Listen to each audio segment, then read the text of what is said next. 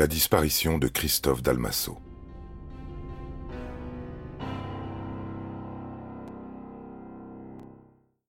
Une carte de paiement d'un magasin de bricolage niçois, la plateforme du bâtiment, est retrouvée. Elle est au nom d'Immogold SARL Christophe Dalmasso. Borba reste serein, mais ne parvient pas à expliquer la présence de la carte chez lui.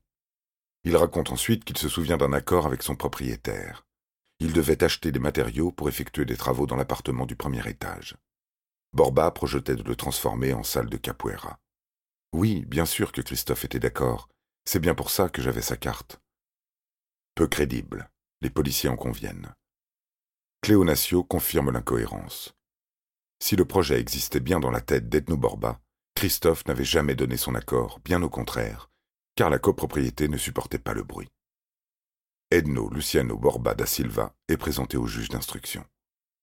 Un chèque en blanc à la signature douteuse, un terrain chimérique, une carte de paiement providentielle, un comportement à tendance violente, forment trop d'éléments concordants pour le juge Leroy, qui le met en examen le 1er octobre 2004 pour enlèvement et séquestration.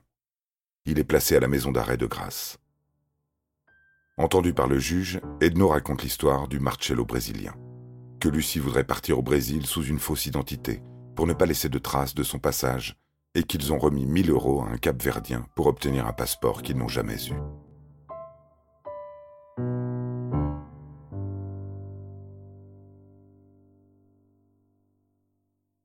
Le 8 août 2004, à quelques kilomètres de la prison, et bien avant l'incarcération d'Edno, une vedette des secours en mer patrouille sur la côte du Mouret Rouge.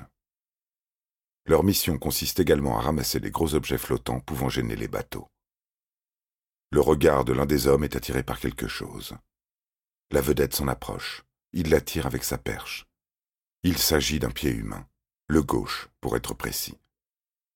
La gendarmerie de Cannes est immédiatement prévenue et des plongeurs partent en exploration. D'autres ossements sont repêchés. Cinq jours plus tard, le pied droit, attaché au tibia et au péroné, s'échoue sur la plage du Soleil, en contrebas du pont de l'Aube, à Golfe-Juan. L'été 2004 sur la côte d'Azur est rythmé de découvertes macabres. Un tibia, un fémur, l'arrière d'un crâne, un bassin, des vertèbres. Le médecin légiste travaille sur les ossements pour déterminer les causes de la mort. Les restes ne comportent aucune marque de coup, de blessure ou de balle. Le corps n'aurait pas été dépecé ni scié. Tous les os correspondent au même ADN, non fiché. Élément intéressant, le pied retrouvé à Golfe-Juan est saponifié. La chair a été conservée dans un état cireux permettant qu'elle ne se décompose pas aussi vite que les autres morceaux. Fichés dans la peau, les scientifiques trouvent des fragments de feuilles et de ronces ainsi qu'une aiguille de pin d'Alep. L'arbre vient des collines environnantes. Il a la particularité de ne pousser que dans les vallées encaissées. De là naissent les hypothèses pour retrouver le reste du corps. Il a pu être enterré au bord d'un torrent, puis exhumé par un animal, ou les fortes pluies du 5 août précédent.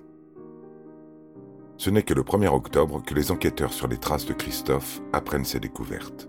Ils convoquent René, sa mère, pour un prélèvement d'empreintes génétiques et comparent les résultats avec ceux des gendarmes.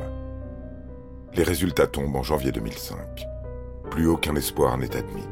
Les restes humains retrouvés dans la baie de Cannes sont bien ceux de Christophe Dalmasso, officiellement déclaré mort le 14 janvier 2005. René s'effondre. Elle ne verra plus jamais son fils.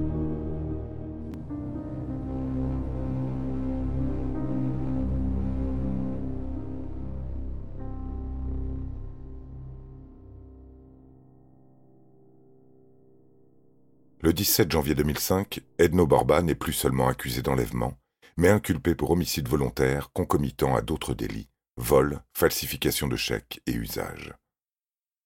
Il est une nouvelle fois interrogé par le juge qui veut le faire craquer. Hervé Leroy lui explique que Lucie l'a mis en cause en septembre par le biais du chèque falsifié. Le Brésilien comprend qu'il ne peut plus se taire. Il parle. Il connaît le coupable, depuis le début. C'est Lucie. Elle voulait hériter de la fortune de son père qu'il refusait de partager. Elle lui aurait demandé de le tuer en échange de mille euros et d'un appartement au château. Borba aurait refusé et déduit, à la disparition de Christophe, qu'elle s'était débrouillée toute seule. Il rapporte au juge Leroy que Lucie est revenue vers lui début septembre pour lui annoncer la mort de son père et qu'elle serait bientôt la princesse du château. Le 2 septembre, Edno a travaillé de 13 à 15 heures. En revenant, il se serait disputé avec deux Italiens et l'un d'eux l'aurait frappé à l'œil. Mais on n'en retrouvera jamais la trace. Accompagnée de son avocat, maître Gérard Bentata, Lucie est confrontée à Borba. Elle éclate en sanglots devant les accusations et refuse de le regarder en face. Borba, de son côté, l'implore de dire la vérité. À l'issue de l'entretien, l'homme retourne en prison et la jeune femme au château.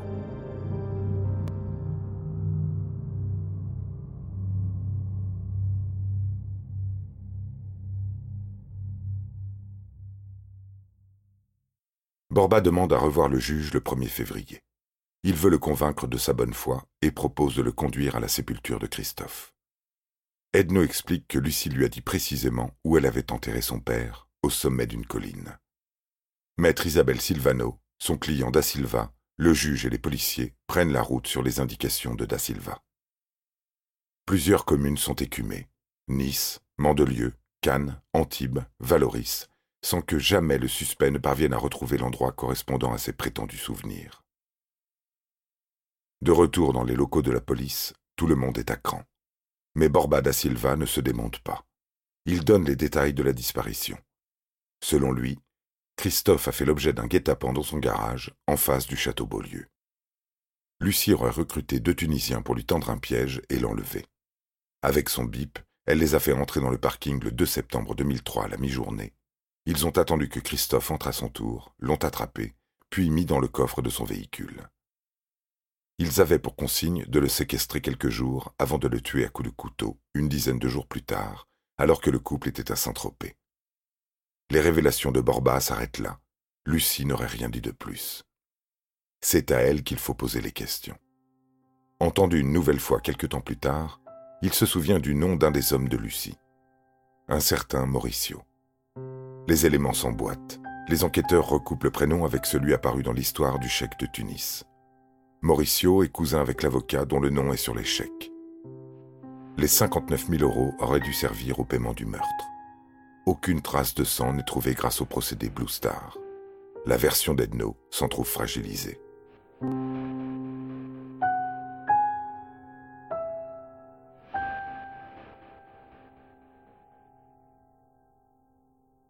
Le commandant Pierre Batty se présente au château Beaulieu pour interpeller Lucie Dalmasso. Son appartement est perquisitionné et une lettre de Lucie à son père est dénichée.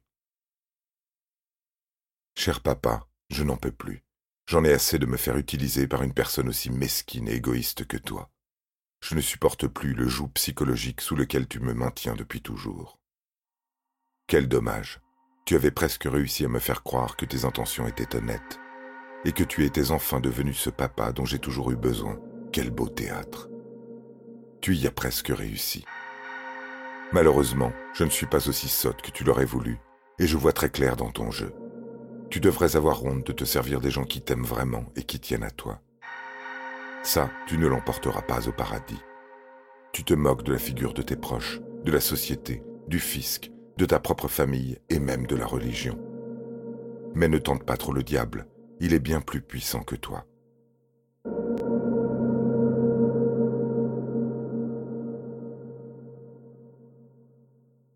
Suite à cette découverte, Lucie est placée en garde à vue, puis interrogée sur ses rapports avec son père vis-à-vis de l'argent.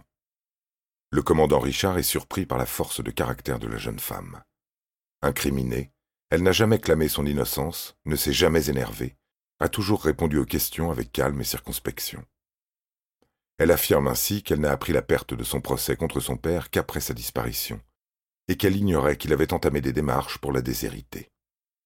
Or, les enquêteurs savent que son avocate l'a informée par courrier dès le début juillet 2003. Lucie dit qu'elle aspirait à des relations normales avec Christophe, et que, justement, elle s'était apaisée depuis quelque temps avant qu'il ne disparaisse. René Dalmasso exprime le contraire. Leur relation, selon elle, était exécrable. Christophe lui aurait confié que la froideur de sa fille à son égard lui faisait peur. De la circonspection à la froideur, Lucie en fait preuve très tôt. Quelques semaines après la disparition de Christophe, alors qu'il n'est que présumé absent, elle s'est présentée chez le juge des tutelles pour demander une pension alimentaire et être désignée comme l'administratif des biens de son père. Pour René, c'est une preuve qu'elle savait qu'il était mort. Autre fait marquant rapporté cette fois par Cléonatio. Élisabeth, Lucie et Borba auraient fait une fête le soir de l'annonce de la disparition de Christophe dans la presse et de la découverte de sa voiture.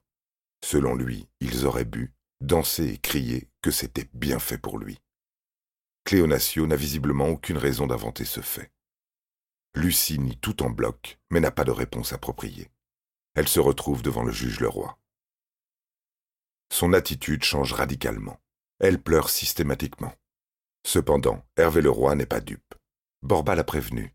La jeune femme a suivi des cours d'art dramatique aux États-Unis. Elle est capable de pleurer sur commande, de manière très convaincante. Elle lui en donne la preuve à chaque entrevue. Lucie Dalmasso conteste toute implication dans la mort de son père.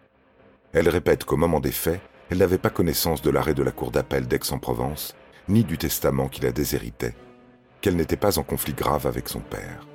Oui, elle était très en colère en 2001 et lui avait écrit cette lettre, mais depuis, elle tentait de se rapprocher de lui. Non, elle n'a pas cru que son père engagerait une action en désaveu de paternité.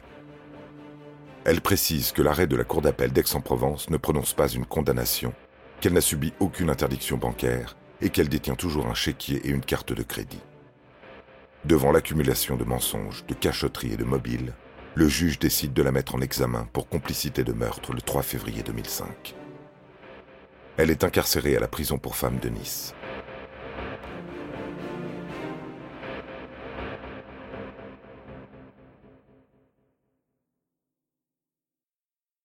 Le 7 février, Edno admet qu'il a inventé l'histoire du terrain au Brésil à la demande de Lucie.